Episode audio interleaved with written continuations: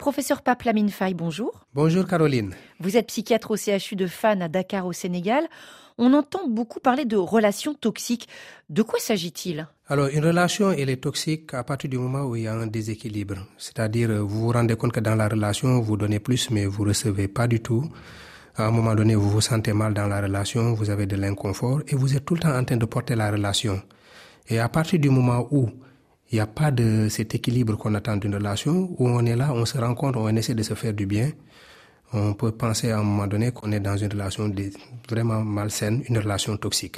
Est-ce que c'est l'autre qui pose problème ou est-ce que c'est la rencontre de deux personnalités, on va dire, qui ne vont pas ensemble? C'est important à faire quand même cette différenciation parce qu'une relation, elle peut être toxique juste par rapport à la relation parce que chacun vient avec ses blessures et de façon peut-être involontaire, l'autre pose des actes qui nous heurtent parce que nous avons des blessures. Mais il peut arriver effectivement que la relation soit toxique parce qu'il y a une personne toxique qui est malveillante, qui cache son jeu et qui fait en sorte que la relation perdure, mais à son profit tout simplement. Alors on se demande pourquoi est-ce qu'on reste si ça nous fait si mal?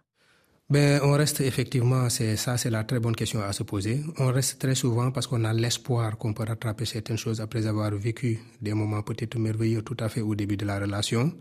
On reste parce qu'on pense que la responsabilité de ce qui va mal relève de nous mm. et on espère qu'on va réparer ça.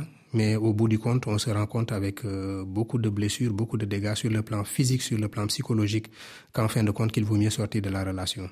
Merci professeur Pape Lamine Faye. Tout à l'heure dans Priorité Santé, à l'occasion de la journée mondiale de la santé bucco-dentaire, on va parler de l'hygiène des dents, plaques dentaires, gencives sensibles, comment lutter contre les caries, pourquoi faut-il consulter en cas de douleur et ne pas se contenter d'un cachet dentalgique, des spécialistes à votre écoute pour répondre à vos questions.